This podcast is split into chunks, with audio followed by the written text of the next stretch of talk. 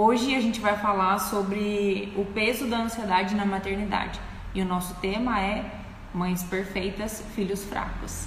Então, é tema né, que a gente poderia falar e discorrer por muito tempo, mas hoje a gente vai se até aos pontos que eu e a Luísa achamos mais importantes e a gente vai começar falando sobre isso. Vamos receber a Luísa aqui. A gente estava inspirada quando a gente decidiu esse título, né? Inspirada ou meio louca, né? Porque as mães vão olhar e falar assim: como assim? Se eu tento ser perfeita, meu filho vai sair fraco, né? Deve estar todo mundo meio mordido. É. Né? Como assim que eu estou tentando há muito tempo ou me preparando para ser mãe há muito tempo, justamente para chegar perto da perfeição, né? Dessa mãe ideal?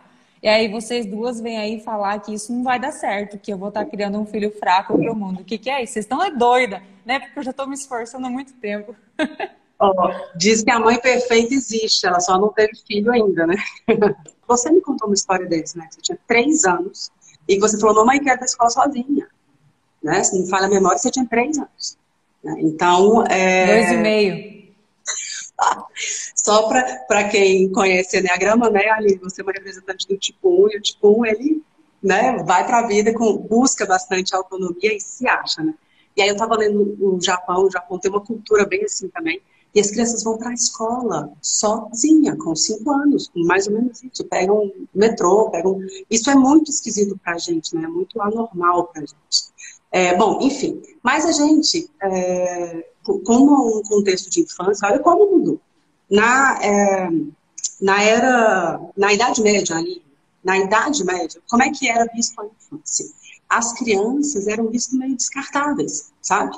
É, também imagina, na, nasciam mil crianças, de cada mil crianças que nasciam, 300 morriam. Né? Então, tinha um alto índice de mortalidade. As crianças eram vistas como descartáveis, não tinham nome, não tinham, elas se vestiam como adulto, não tinha muita diferença entre adulto e criança. Isso na Idade Média. Na Idade Moderna, melhorou um pouquinho para as crianças, né? Porque aí surgiu escola, é, surgiram outras formas né, das, da, das famílias olharem para essas crianças, deu uma melhoradinha, mas ao mesmo tempo também enclausurou essas crianças, de certa forma. Porque também era a época da Revolução Industrial. Então, as crianças começaram a trabalhar. Eu nunca me esqueço que eu estava em Londres uma vez e tinha uma estátua de uma mulher, né? E, e aí eu fui querer saber a história dela. Ela tinha sido importante para falar assim, ó, crianças não vão trabalhar com 5 anos de idade mais. E 5, 8. E ainda vão poder cantar. Uau. Elas podiam... Vão elas poder podiam, se expressar. Elas podiam cantar para aquele dia exaustivo de trabalho, né, de trabalho mesmo, assim, entrar de manhã e sair à noite, ser um pouco menos pesado para elas, né? Olha a diferença dos dias de hoje, né? Então, olha a grande, a grande diferença. É, e hoje, mais, né, chegando ali no século XX, é natural que aconteça um pêndulo para hiperproteção. Então, nós saímos desse cenário onde crianças morriam muito, as famílias não tinham é, apego mesmo, sabe? Nasciam 12, nasciam 18, os 4, 5 morriam. Né? Então, não tinha. É, basta dizer que no, no, Código da Criança né, brasileiro, na Constituição, é, tem lá escrito: toda criança merece um nome. A gente vira e fala: gente, mas calma. Hoje em dia, a criança tem nome desde a primeira semana de vida na barriga da mãe, porque já dá para saber se é menina, menino. E aí tem chá de fralda, chá disso, chá daquilo, né? Mas antes tinha que estar escrito em alguma lei que a criança teria nome, porque não se dava nome às crianças, porque tinha grande probabilidade delas morrerem. E se elas não morressem, elas eram tratadas como é, meio que como a gente trata animal de estimação hoje, mas assim, bem, bem com menos, com bem menos regalia, sabe? É inimaginável isso pra gente. Inimaginável. Agora, é, é provável que no futuro a gente olhe para os nossos tempos de século XX e fale, olha, alguma coisa deu errado. Né? Então, eu sei que a gente tem vários dados aqui, não precisa trazer números para falar que tem alguma coisa muito errada, né? A gente está falando de nós estamos falando de doenças de criança. Os médicos pediatras, eles estão tendo que fazer como se fosse uma nova faculdade porque eles estão tendo que fazer protocolos novos, porque tem doenças de criança, é, hiper, é, doenças que eram só de adultos, que agora são de crianças.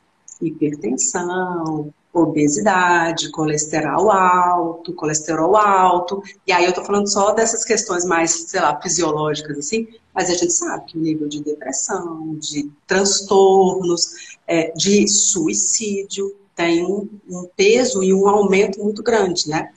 Eu estava outro dia conversando com a, a, minha a funcionária que me ajudou a cuidar do Benício, né, nos primeiros anos de vida dele, e ela falando comigo assim, Luísa, é, é engraçado, ela me questionando, né, me perguntando por que, que tem tanto menino que tem autismo, tanta criança, né, que tem autismo e outros transtornos também.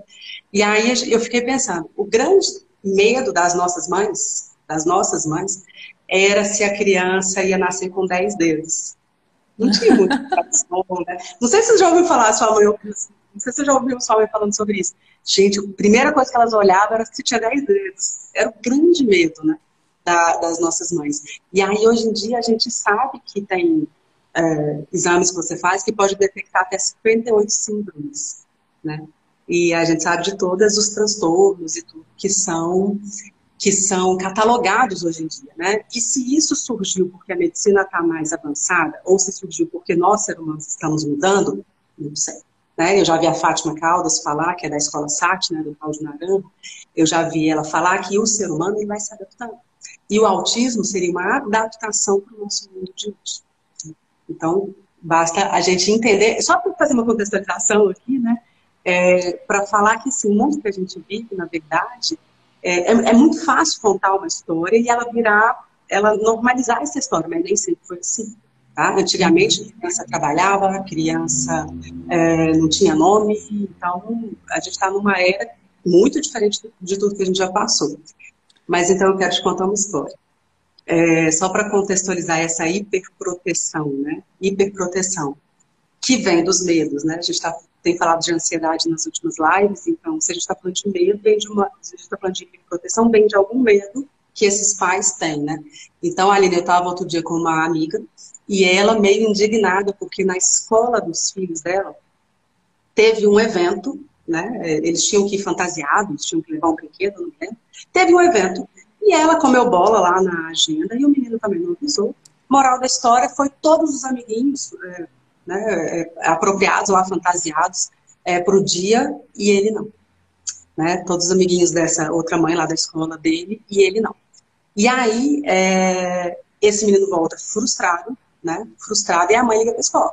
Ó, é o seguinte, meu filho perdeu o dia aí da fantasia, e vamos fazer um outro para ele poder aproveitar, né? Porque ele ficou muito chateado.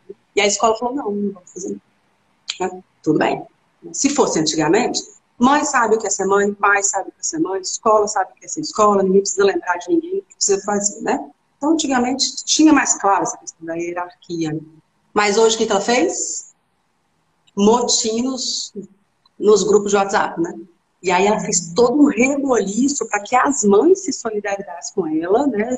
É, tivesse uma empatia ali pela dor do filho dela e que fosse todos os amigos fantasiados para fazer um novo dia. Resumo da ópera, ela fez que fez que fez que conseguiu. Como é que vai esse menino para a vida adulta? Esse menino vai para a vida adulta, no meu ponto de vista, sem saber o que, que é vida. Sem saber o que, que é vida, porque ela tá contando uma história para o filho dela por meio dessa atitude de que a mãe ela é perfeita e que ele pode continuar idealizando essa mãe porque ela não falha e se de alguma maneira houve algum engano ali na agenda dela ela move o mundo para servir né a, a suprir essa carência essa falha dela enquanto mãe para evitar uma frustração no filho que é o que faria dele forte na vida né? Eu acho que é mais ou menos por aí. 100% isso. Mais ou menos, uma coisa que todas as mães já fizeram, inclusive eu, né? Todas as mães já fizeram, inclusive eu. Todas as mães não, todo mundo que cuida de criança, né? O filho bate na mesa, a gente fala mesa boba, né? E aí o menino para de chorar. Então eu estou ensinando para ele que assim, o mundo está errado, não foi ele que deu uma trombada na mesa. Né? E o nosso intuito, o nosso, a nossa tendência é abraçar esse amor da nossa vida, né? De todas as formas, é, para que ele não, não tenha frustração. Só que aí ele vai ter frustração, inevitavelmente vai ter frustração e vai ter uma dificuldade grande em lidar com isso, que é o que a gente está vendo, né? uma geração meio de adolescente velho, né? Meio, meio jovem, né? Que, que demora a sair dessa adolescência. Uma adolescência eterna, digamos assim. E como essa história tem mil, uhum. mil. De mães e pais e, enfim, é, querendo abraçar de todas as formas para que as crianças não sofram, não tenham sofrimento. E eu tenho algumas, algumas teorias para é, que, que eu entendo por que, que isso acontece. É, e a gente vai falando, né, ao longo da live. Mas, assim, só para falar e finalizar, eu te digo o seguinte: a gente não está aguentando frustração mais. Uhum. Nós não estamos aguentando frustração, nós como pais.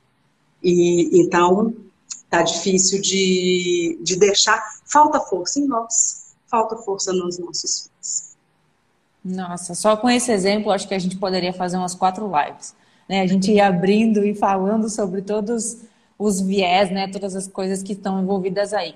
Mas disso que você falou, né, que você trouxe do contexto e também do exemplo, eu acho bom a gente já olhar para o fato de que há compensações, né, existindo aí e que de alguma maneira a gente pode não estar tá enxergando que a gente está querendo compensar algumas coisas e eu vejo que na maternidade isso é bastante presente, né, tanto na minha experiência é, quanto ser humano mesmo, né? Viver a minha vivência com a minha mãe, a vivência da minha mãe com a minha avó, e também ver das clientes que chegam até a mim, né? Com as suas ânsias em proteger os seus filhos. E a compensação que eu estou falando aqui, uma delas que a gente pode ver é dessas eras, né? Dessas épocas onde, bem, antes eh, eu não fui muito tratada com amorosidade pelos meus pais, logo a única coisa que eu vou entregar para o meu filho é amorosidade. E aí a firmeza não vem. E tem uma frase que eu aprendi, que eu ouvi há um tempo atrás e tocou muito profundamente o meu processo de despertar, de, de desenvolvimento, Luísa, que é o amor é firme. Assim como o rio precisa de margens para desaguar no oceano e não se perder no meio do caminho, o amor precisa de margens, ele precisa de firmeza. Caso contrário, não vai chegar no propósito dele, não vai desaguar. Ou seja, você não vai criar aquele filho que você gostaria de criar, né? Prepará-lo para o mundo. Então, com esse olhar de o um amor é firme, eu acho que também responde um pouco dessa dúvida que a gente vem vendo os pais tendo, né? E aqui a gente vai falar mais de mães, de que o que é ser mãe hoje, né? Eu vejo mães, mulheres perdidas nesse sentido assim, de que eu tive às vezes uma mãe muito firme, Aí eu vejo uma geração de mães muito amorosas e protetoras, mas qual que é? Que tipo de mãe que eu preciso ser? Então eu acho que uma das coisas que pode é, nos apoiar nesse sentido, assim, de trazer clareza para essa maternidade que não serve ao perfeccionismo e não é carregada de controle, de proteção e de ansiedade, é por meio dessa questão, assim, de enxergar. Eu estou procurando compensar algo na minha vida, porque se eu estiver procurando compensar algo né, que, que eu esperava que a minha mãe me entregasse, ou seja, eu idealizei uma mãe e na prática eu tive outra. E aqui já mostra uma postura de infantilidade enorme que a gente precisa olhar para isso e amadurecer, né? Porque enquanto eu estiver exigindo qualquer resquício de comportamento dos meus pais, eu ainda estou numa postura infantil na vida. Ou seja, não tenho força para escrever minha história, para construir a minha vida, muito menos para ser mãe. Uma mãe forte, uma mãe que aguenta a frustração, que é o que a gente está falando agora, né? Então, é, se eu tivesse tentando compensar coisas né, que a minha mãe não me entregou, que os meus pais não me entregaram e assim por diante, significa que eu ainda posso estar numa postura infantil diante da vida, ainda esperando algo dos meus pais. E é só quando a gente realmente se coloca nesse lugar de filho, né, e entende que a minha mãe sim é uma mulher imperfeita e é graças a isso que eu tenho lugar, porque se, se a minha mãe não fosse imperfeita, eu não teria lugar nesse sistema. Já pensou ter dois pais perfeitos? Ou eu, ou eu precisaria ser perfeita, ou eu não teria lugar nesse sistema, logo não teria lugar no mundo. Então, esse olhar, assim, né, de me colocar no meu lugar, entender que aquela pessoa que é a minha mãe é uma mulher comum. Essa falta do olhar comum para a mulher que é a minha mãe sustenta as nossas idealizações e nos mantém num lugar infantil na vida. Logo, nós não conseguimos ir com força para a vida. Não conseguimos ser grandes, não conseguimos ser adultos na vida. E aí a gente também poderia olhar para outros fatos, né? Desse exemplo que você trouxe de como uma mãe pode, hoje em dia, está apoiando outra quando acontece um fato como esse, né? De ter uma mãe, né? Mãe de um coleguinha de um filho meu na escola que tem uma atitude dessa. Como que eu reajo a isso, né? Eu apoio esse tipo de iniciativa, eu tô com uma estrutura interna aqui para apoiá-la a enxergar algumas questões, como é que eu me posiciono? Então, daqui a gente poderia falar muita coisa, né?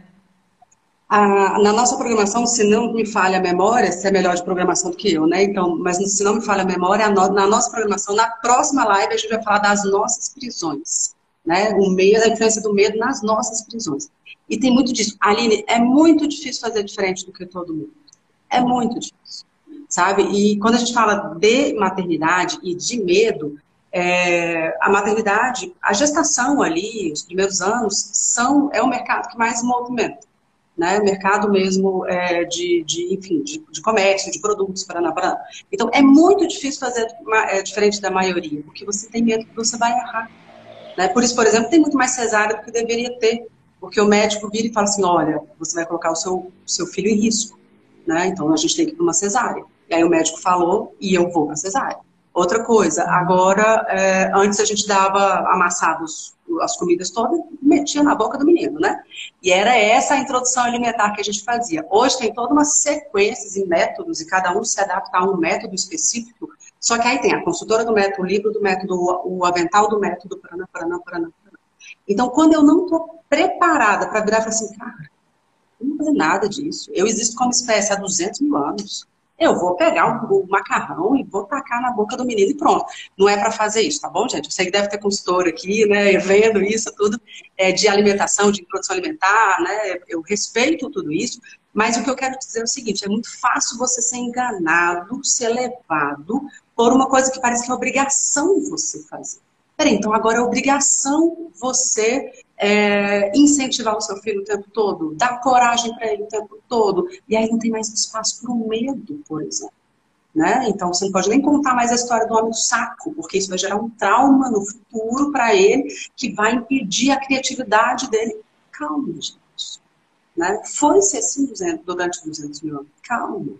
Né? Então, é, eu gosto sempre de olhar para a raiz das coisas, porque senão a gente fica meio louco, sabe? Se a gente olhar para uhum. a última tendência, para a última. Né? Porque se a gente olhar só para a ciência, o ovo faz mal, o ovo é bom. Né? É, o chocolate engorda, o chocolate emagrece. Tem um estudo científico que prova que o chocolate emagrece, por exemplo. Então, tem estudo científico para tudo.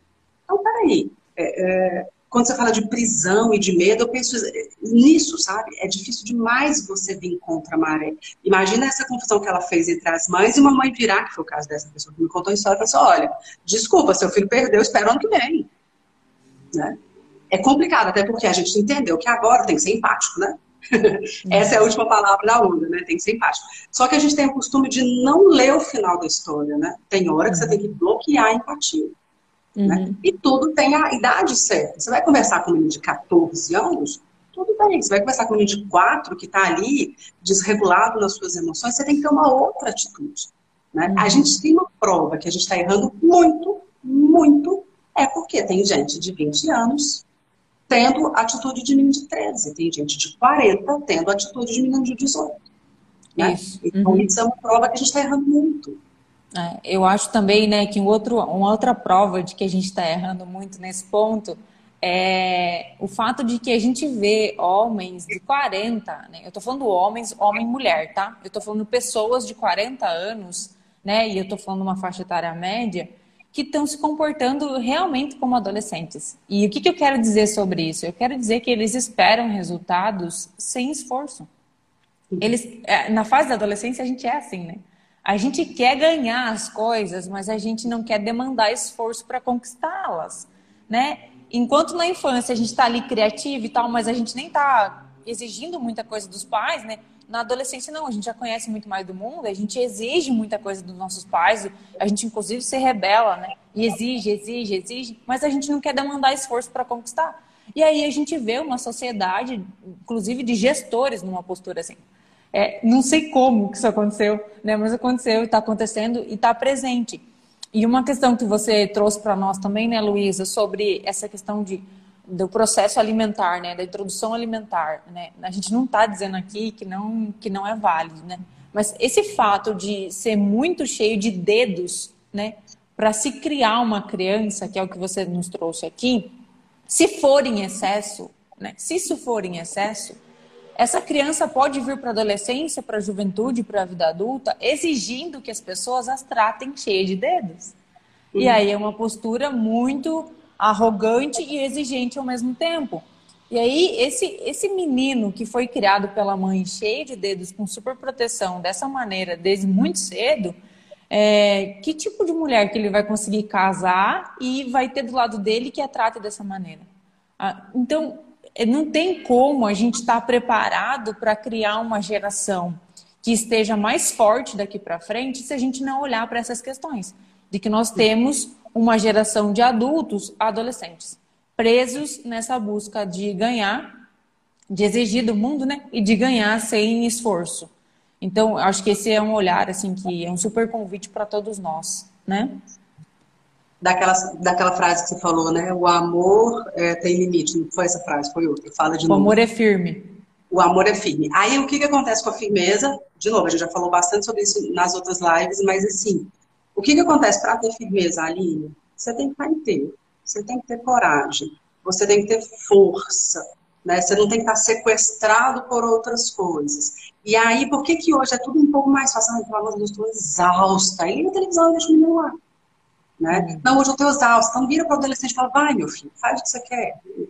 Larga a escola, né? Esquece. Eu estou com algumas, algumas mentoradas esse ano que fizeram uma combinação com os filhos que é para largar a escola.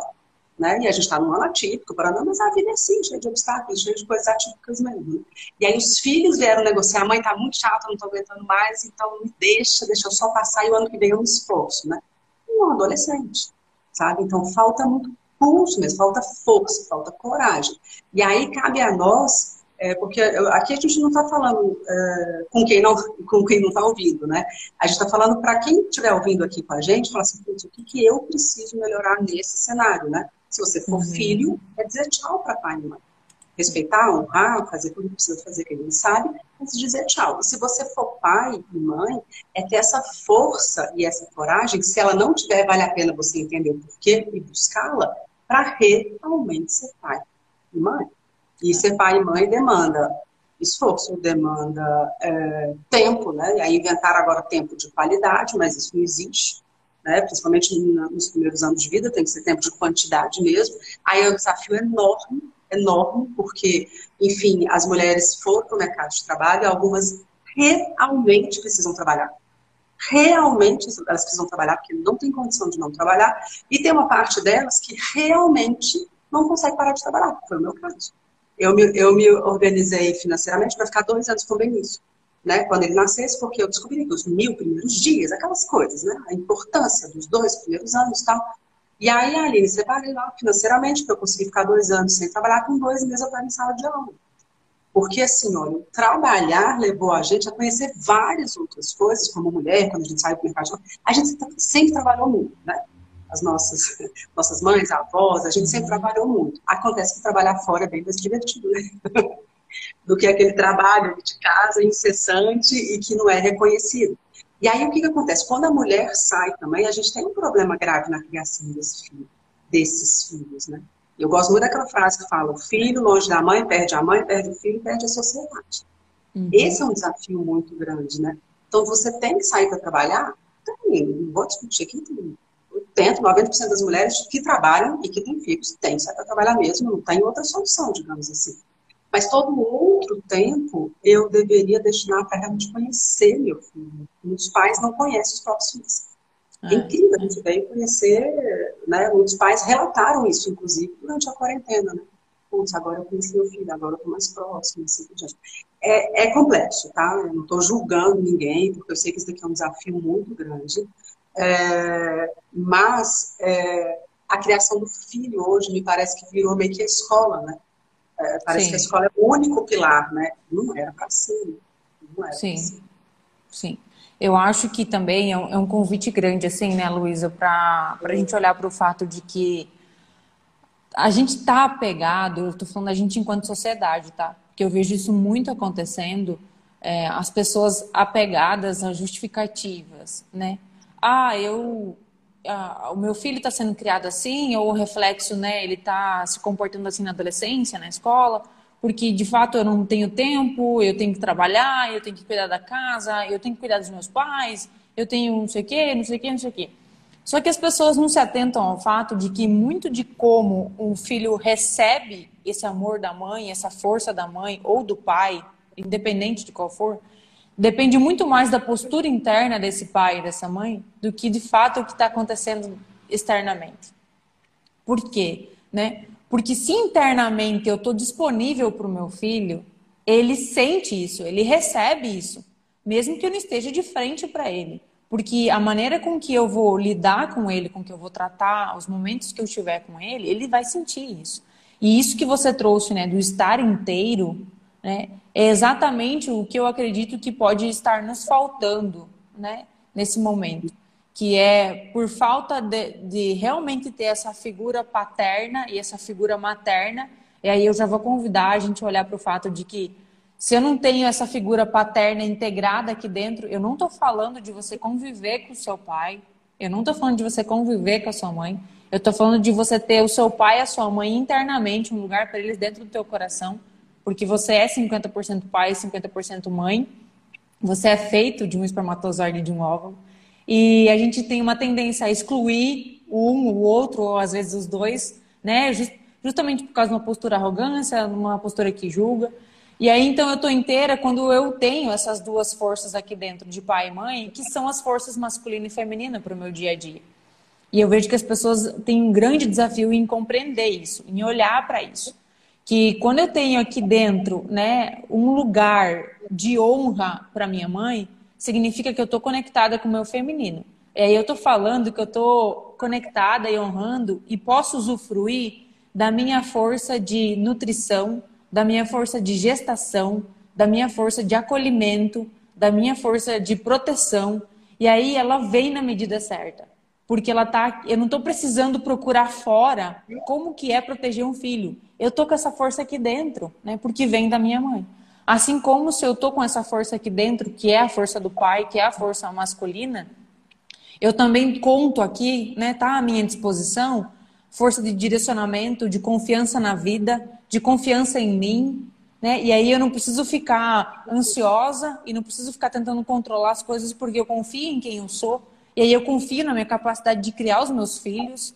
E aí eu não fico toda insegura, né? Não fico procurando fora fórmulas de como fazer e, e ficar enchendo, né, o meu filho com um monte de coisa na educação para ver se chega num patamar que supre a carência que eu tenho na relação com os meus pais.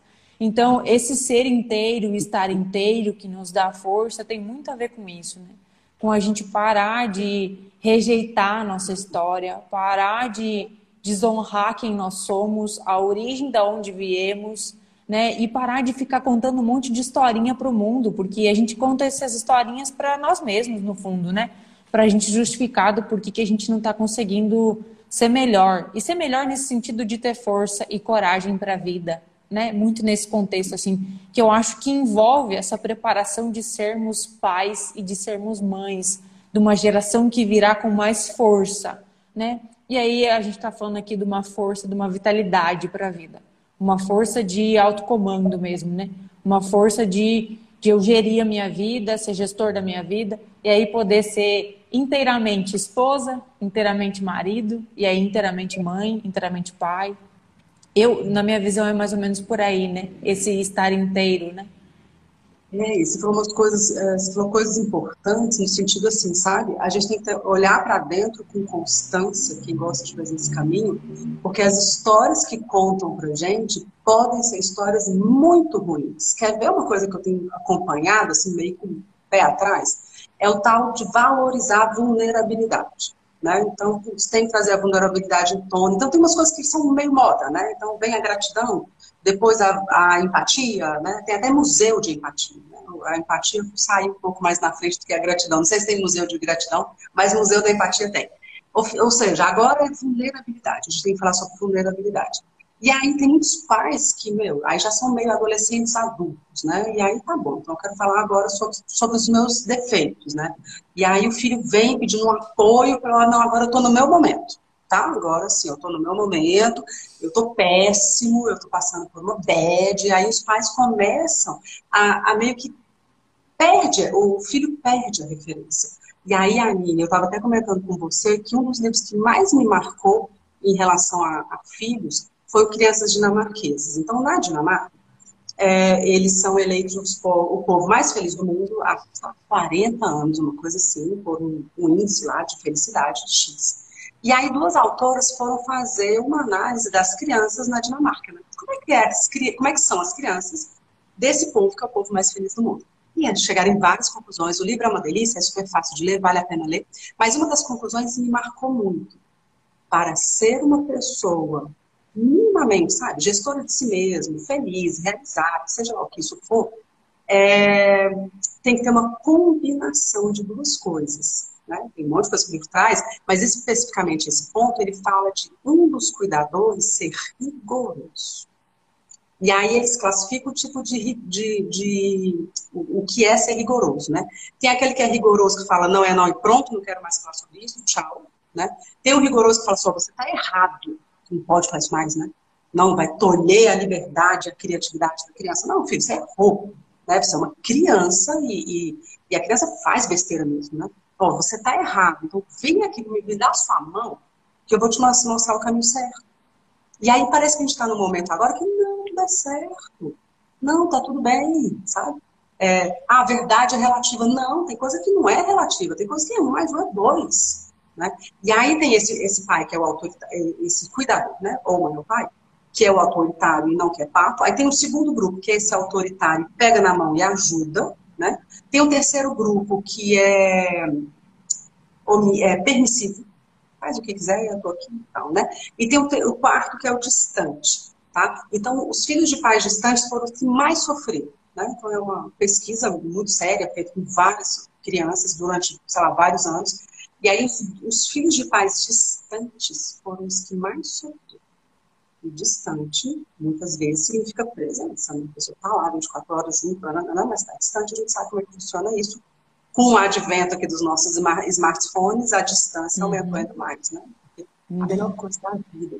Assim, é, imagina você poder ter um filho, né? Um filho. E aí, o tempo todo, você coloca bzz, então, calma aí, filho, a coisa mais maravilhosa que eu fiz na vida. Calma aí que eu tô vendo aqui o grupo de WhatsApp da, né, da volta de não sei quem que tá me mandando uma mensagem super importante sobre a cura do Covid, né?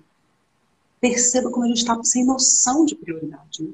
Uhum. Então, e aí, para resumir a história, esse então grupo do, dos pais autoritários e que pega na mão do filho foram os grupos que mais conseguiram sucesso socioemocional e cognitivo nas questões de trabalho, de mercado de trabalho, de tudo. Quem quiser ver a pesquisa está lá no livro, tem toda a referência da pesquisa. O que me faz lembrar de novo, é, a gente tem que olhar para dentro, para trazer essa força nossa, porque agora o negócio ficou sério. Você vai ter que guiar um ser humano nisso, você vai ter que guiar um ser humano nessa vida. E aí, se eu for é, entrar nesse, nessa questão, não, agora o que estão falando é que tem, não pode falar a palavra não, que bloqueia, não sei o que lá. Agora não pode não sei o que lá. E se antes os filhos tinham medo do pai só de olhar e se, se, se ajeitavam na cadeira, agora os pais morrem de medo dos filhos não gostarem dele. Né? O Benício fala direto, ele fala mais para o pai dele, né, do que para mim. Mas ele fala direto para nós dois, eu não gosto de vocês. Vai ter que me engolir, você vai me engolir até o resto da sua vida. Né? Não vai ter jeito, eu vou ter que te engolir, você vai ter que me engolir. É meio que assim, ó, não tô nem aí se você não gosta de mim, né? Então eles falam isso, até que eu tenho três anos e meio, não tenho noção, mas eles falam isso na adolescência, na infância, tudo bem, né? Quanto mais, quanto mais você, quanto mais você estiver frustrando o seu filho, melhor vai ser melhor vai ser, uhum. sobretudo na idade certa, né? Então, o adolescente de 13, 14 anos, ele pode querer discutir sobre o Biden e o Trump, não tem problema nenhum. Tem 13 anos, quer falar sobre o Biden? Pode falar. Agora, peraí, filhinho, sabe aquela coisa? Vai arrumar seu quarto. O que, que a gente combinou das listas de tarefa, né? O que está combinado aqui? Né? Então, ó, fica aqui. Né? Eu acho bonito na cidade do meu marido, interior de Santa Catarina. Eu acho lindo, porque tem valores muito fortes, assim, de família mesmo, né? E aí outro dia eu peguei que a gente estava lanchando, né? E tinha ali umas quatro crianças, a Aline assim, ó. babando, né? Porque tinha que esperar os adultos saírem da mesa para eles entrarem. Comer o que a gente deixou de resto, né? Você não vê isso hoje em dia mais. Hoje a gente tem até um termo para isso que eu me esqueci agora, mas a gente está numa geração que a família, que a criança é o rei da casa. Quantas uhum. casas você vai, você não consegue conversar, porque a criança está lá fazendo uma confusão. E aí a criança não consegue ficar mais quieta. Quer ver uma outra coisa? É, sobre regras, né? É, é, é, é, obrigatório agora andar de cinto de segurança, e aí o menino tem uma cadeirinha X que custa super caro, uma insanidade, né? A maioria dos meninos só ficam nessa cadeirinha se tacar uma tela na frente deles, né? Então os carros já vêm com aquilo. Aí qual é o recado que você dá para o seu filho? Ó, nós vamos fazer um trajeto de 12 minutos, como você não sabe esperar, se distrai aí com essa televisão. Aí o menino não sabe esperar, ele não, não, tem noção de tempo, né? Não, não, é igual a gente que queria assistir um desenho domingo de manhã, a gente estava lá domingo de manhã para assistir, né? eles assistem todo, não tem intervalo, não tem nada, e eles não sabem se entediar mais, né? Eles não sabem mais o que é tédio, né? Olhar para o teto e ficar lá olhando, né? Para o teto, ou, é, é, já não acaba a luz mais como acabava antes, né? Antes acabava toda a luz de tudo, a gente estava conversando. Então, Isso. essas coisas foram diminuindo, né? É, e aí, com qual preparação de frustrações, né? Com qual repertório de frustrações esse menino ou essa menina vem para a vida adulta para formar a família dele, né? Para formar a família dela. Ou para criar sua vida, sua carreira. Ela não está preparada para se frustrar. Eles não estão preparados para ter paciência, né? Para compreender que às vezes dá e às vezes não dá. E que às uhum. vezes o trajeto é longe. Essa analogia é legal do carro porque ele não, ele está sendo criado de uma maneira que ele não precisa é, suportar um trajeto de 12 minutos no carro, ali, sem ter um brinquedo, né? Ali, 12 minutos. Como é que essa pessoa vai aguentar ou vai né, aderir ao trajeto de autoconhecimento, Luísa? Que não é da noite para o dia e que não é gostosinho muitas vezes, tem dor, né? A gente entra em contato com frustrações, com dores, com espelhamentos de comportamentos que nos feriram, que feriram outras pessoas, justamente porque esse comportamento está ali, né, defendendo aquela criança ferida. Mas hoje a gente está vendo que muitas mães, muitos pais estão protegendo tanto essas crianças que parece que daqui a pouco elas não vão ter, né, nem precisar mais desenvolver um ego, como se fosse isso, né? Então, é. tão descambado que em alguns pontos a gente pode ver, né? Em alguns casos. É... O Ali conta aquela história que você ouviu sobre isso, de um pai que falou, não, eu quero que meu filho já tenha tudo que eu tive em relação a olhar para dentro. Sim, é, eu tenho algumas histórias dessa, tá? De pessoas que chegam, né, para viver aqui processo de autoconhecimento, é, com relação à constelação, criança interior ou algum outro processo. E eu tenho duas histórias que me vêm à cabeça agora, de um pai e de uma mãe. Né? E um pai recentemente me disse assim: é, Aline, eu estou tentando mapear o meu filho, mapear o comportamento do meu filho. Ele tem, se não me engano, 9 ou 11 anos. Mapear o comportamento do meu filho, porque eu tenho percebido que ele tem se comportado é, mostrando assim uma ferida de invalidação e ele tem se projetado e eu não quero que ele sofra na vida adulta é, essa, esse, essa questão de, de, tirar as máscaras, de ter que de perceber que ele se projetou e que ele não estava sendo ele mesmo. Então, me apoia com isso, entender como que eu mostro para ele que ele não precisa criar essa armadura. Que... Eu falei, não faça isso, pelo amor de Deus. Deixa, criar.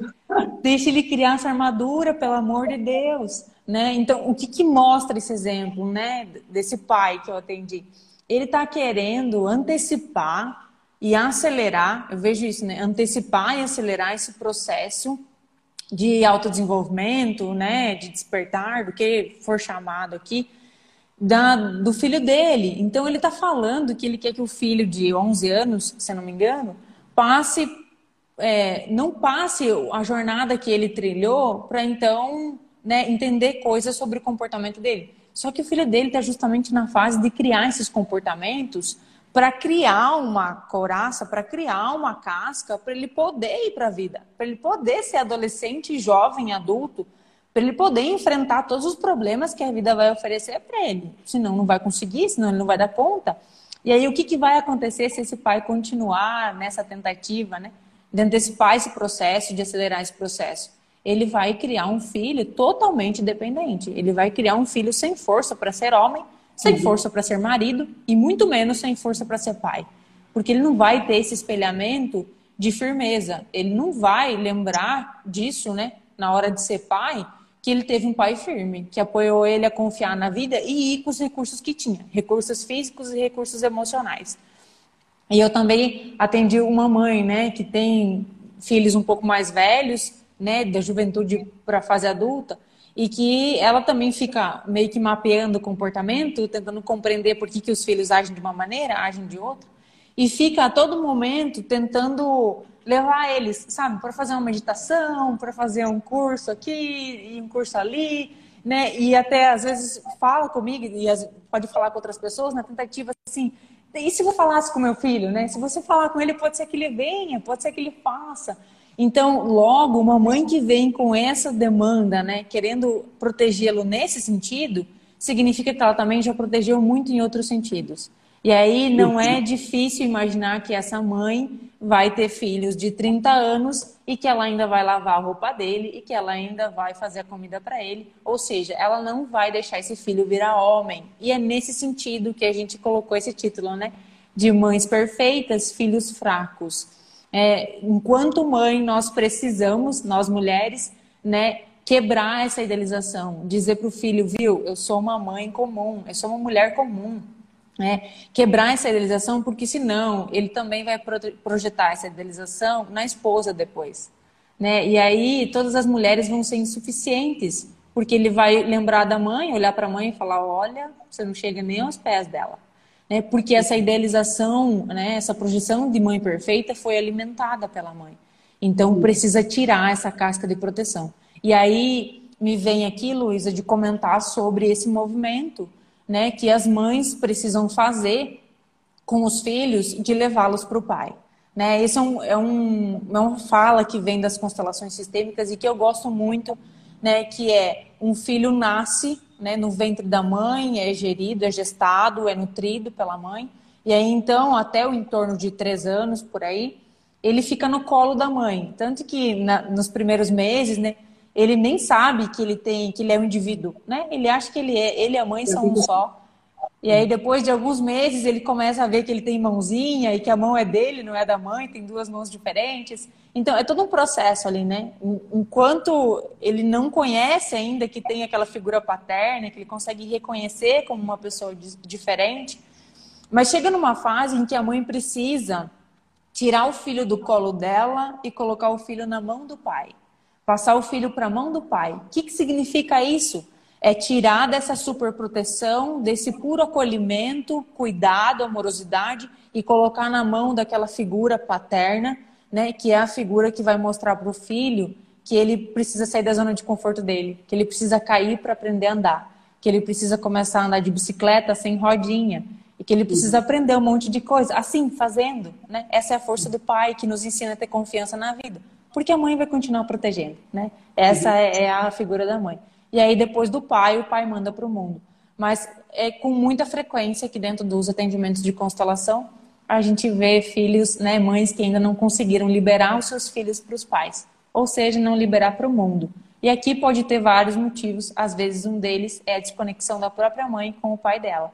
Né? Então, sem essa conexão, não confia na figura masculina, não confia na figura paterna.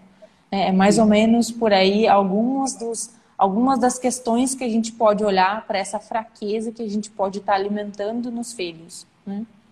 Exatamente. E a Karine está escrevendo que, que, que, que, as mães fazem isso com é, a intenção boa, mas acaba atrapalhando. E, gente, é isso. Nenhuma mãe, a não ser que ela tenha uma patologia, vai fazer algo, é, não, vou fazer isso agora para traumatizar meu filho não faz, entende? Isso é uma das coisas também que eu recebi uma mensagem que vale a pena a gente refletir. Que eu, eu falei alguma coisa do tipo assim, ó, gente, nós somos adultos, vamos para a vida, resolvendo as nossas questões.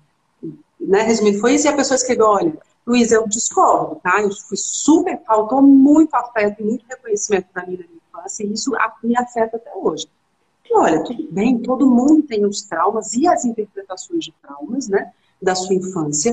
Só que os pais, eles fizeram o melhor que eles conseguiram fazer com o que eles também receberam, né? Pessoas imperfeitas, criadas por pessoas imperfeitas, criando, tentando criar pessoas que vão ser imperfeitas também, porque, né? É, enfim, ninguém vai. A gente sempre vai ter falha, sempre vai ter falha. Mesmo a nossa geração, que tem absolutamente tudo, a gente sofre pelos excessos, não pela escassez, a gente vai ter falhas justamente por isso, né? A gente vai ter buracos e ausências justamente por isso. Então, é, hoje eu acho que a gente finaliza, porque o Cauê já deu um recado para a gente que a gente vai ser que a gente vai ser derrubado aqui novamente. Mas se eu pudesse deixar um recado final, Aline, eu deixaria assim. É, meio que esquece de uma maneira amorosa, né? Não é que é esquecer tudo que você vê, não é isso. Entenda, acolha, abraça. Mas agora, se você já é um adulto, você tem que seguir para frente, meio que perdoando essas coisas que aconteceram, porque a notícia a notícia ruim é que todo mundo foi traumatizado, por mais que mamãe e papai tenham sido perfeitos, todo mundo teve trauma, e achar que não já é um problema meio sério, tá? Geralmente tipo 2, né? no Enneagrama, quem gosta de Enneagrama, sabe que o tipo 2 tem dificuldade de achar o que aconteceu de errado, outros perfis também, né? O 7 também. Mas enfim, entender o que aconteceu de errado, mas sobretudo ir para frente, porque a notícia ruim é que todo mundo teve trauma, e a notícia boa, boa é que você pode se bastar. Né? Todo mundo teve uma sensação de falta de asseguramento, de proteção, de amor, de reconhecimento. Todo mundo teve isso, tá? Todo mundo teve. E o pior de tudo, depois de ter uma sensação de plenitude, de ter recebido isso de maneira abundante. Mas você vem para a vida, tem que se virar, e você pode olhar para dentro de uma maneira assim, a curar essas feridas que ficaram para ser um ser humano mais maduro. Tendo você filhos ou não você tiver filho, é, é mais um motivo para você fazer isso. Se você não tiver filhos, se você for um ser humano maduro, você vai cuidar de outras pessoas, de alguma maneira. Né? E aí vale a pena você olhar para isso, para você não vir para a fase adulta ainda esperando receber. A criança recebe, recebe, recebe, recebe, recebe. O adolescente recebe, recebe, recebe, recebe, já começa a querer alguma coisa, né? A rebeldia do adolescente já é querer devolver alguma coisa. E o adulto tem que doar sem receber. Agora vai falar isso com um adulto. Ele quer reconhecimento, ele quer isso, ele quer aquilo, ele quer o ano sabático, ele quer, entende? É, Wi-Fi não sei aonde. Então, é, é, o adulto, a, gente tem que ter um pouco menos de pena da gente mesmo. Basicamente, uhum. seria isso a pessoa adulta. Eu acho que se, se a gente finalizar assim, é, gente, se, e aí eu queria contar o pessoal para a nossa próxima live, que a gente vai falar justamente sobre isso, né? Então, quais foram essas prisões que me deixaram imaturos? Vamos falar sobre isso, né? Quais são essas prisões da formação da minha personalidade que não me deixam ser maduro, que não me deixam para a vida de como eu deveria ir? Uhum. É, eu, eu digo assim, né? Se você deu conta de passar por tudo que você passou e você era criança, você dá conta de olhar para isso agora enquanto adulto, assumir responsabilidade sobre a sua vida, parar de contar historinhas que justificam por que sua vida está como ela está assumir uma postura né, muito madura, muito adulta na vida, sem mais ficar numa postura de vitimismo e de arrogância. E aí você dá conta dos projetos da tua vida, né? Esteja inteiro, né? Com essa integridade você tem força e coragem para você fazer os teus filhos, seja filhos mesmo, seja projetos lindos que você vai deixar para o mundo. Se você já é adulto, chegou na hora de você servir a vida com tudo que você tem.